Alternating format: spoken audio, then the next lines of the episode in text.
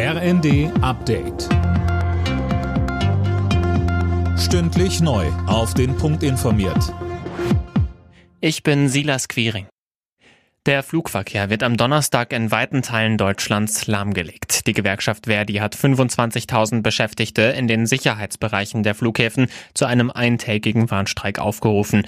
Betroffen sind unter anderem die Airports Hamburg, Bremen, Berlin, Leipzig, Frankfurt und Stuttgart. Hintergrund der Streiks sind die stockenden Tarifverhandlungen. Verdi fordert für die Angestellten unter anderem 2,80 Euro mehr pro Stunde.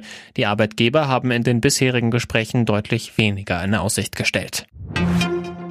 Finanzminister Lindner hat im Bundestag den Haushalt fürs laufende Jahr gegen Kritik verteidigt. Es ist kein Spar, sondern ein Gestaltungshaushalt, sagte er bei den abschließenden Beratungen. Philipp Rösler mit den Details. Lindner betonte, dass in Schiene, Straße, Digitalisierung und Bildung auf Rekordniveau investiert wird.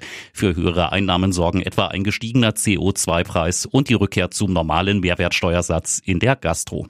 Im Gegenzug gebe es für Beschäftigte aber auch Steuerentlastungen. Stand jetzt wird die Schuldenbremse in diesem Jahr eingehalten.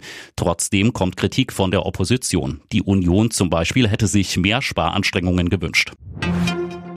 Kriege, Inflation, wenig Vertrauen in die Ampel. Die Menschen in Deutschland haben immer mehr Sorgen und Bangen um ihre Sicherheit. Das zeigt ein aktueller Bericht des Allensbach-Instituts. Nur knapp zwei Drittel der Befragten fühlen sich demnach sicher im eigenen Land. Mit Blick auf die zahlreichen Krisen fordern sie mehr Investitionen in Sicherheitsmaßnahmen bei Polizei, Bundeswehr oder auch zur Vorbereitung auf Naturkatastrophen. Fortuna Düsseldorf steht im Halbfinale des DFB-Pokals. Im Zweitligaduell gegen den FC St. Pauli setzte sich die Fortuna erst im Elfmeterschießen durch. Kurios, erst am Wochenende hatte Düsseldorf in der Liga gegen die Hamburger noch verloren. Alle Nachrichten auf rnd.de